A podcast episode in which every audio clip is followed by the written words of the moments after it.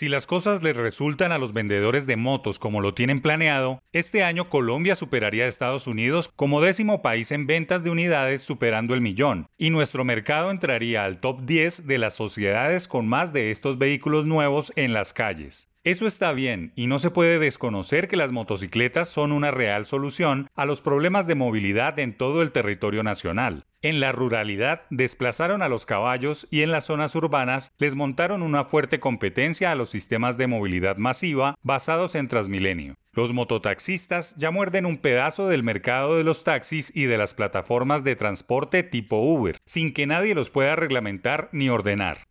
Colombia atraviesa por una verdadera bonanza de motos en las calles, con todo lo bueno y lo malo que eso implica. Se ha convertido en una fuerza de protesta social sin igual y las normas de tránsito no les hacen mella. Es como si vivieran en el lejano oeste, donde todo vale. Y lo peor de todo es que la inmensa mayoría de los atracos, robos y asesinatos usan una motocicleta como aliada para las fugas, luego de haber perpetrado un acto delictivo.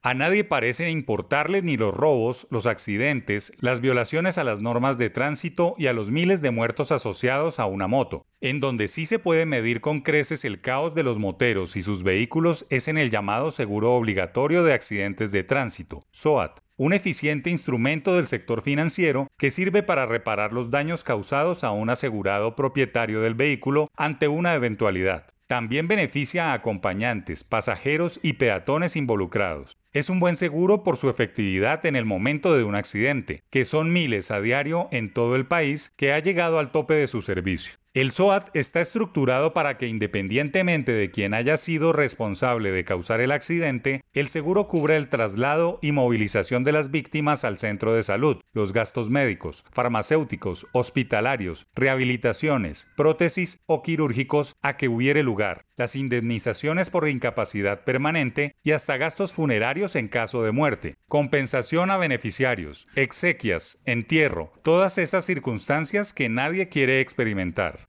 pero el abuso por parte de los usuarios tiene en SOS al sistema, por varias situaciones que necesitan medidas urgentes de mediano y largo plazo para corregir los problemas. La evasión es el primero de la lista y llega a 47% del parque automotor con corte al primer semestre del año, lo que quiere decir que 8,1 millones de los 17,55 millones de vehículos del parque automotor no tienen el SOAT vigente, de los cuales 79% corresponde a motocicletas, 6,41 millones, y 11% a automóviles, 921.730. El segundo mayor problema es que el gobierno nacional es quien determina los precios del seguro para la vigencia anual. Sin embargo, lo hace con base en la siniestralidad del año anterior y como la accidentalidad de este año es mayor a la de 2021, la tarifa no es suficiente, lo que necesita un correctivo. Pero los mayores responsables de aportar en la solución son los vendedores de las motos, quienes no han logrado ser activos en proponer alternativas que mejoren la experiencia y las hagan más seguras. Es el momento para que todos los que ganan con las motos se hagan responsables de su buen uso.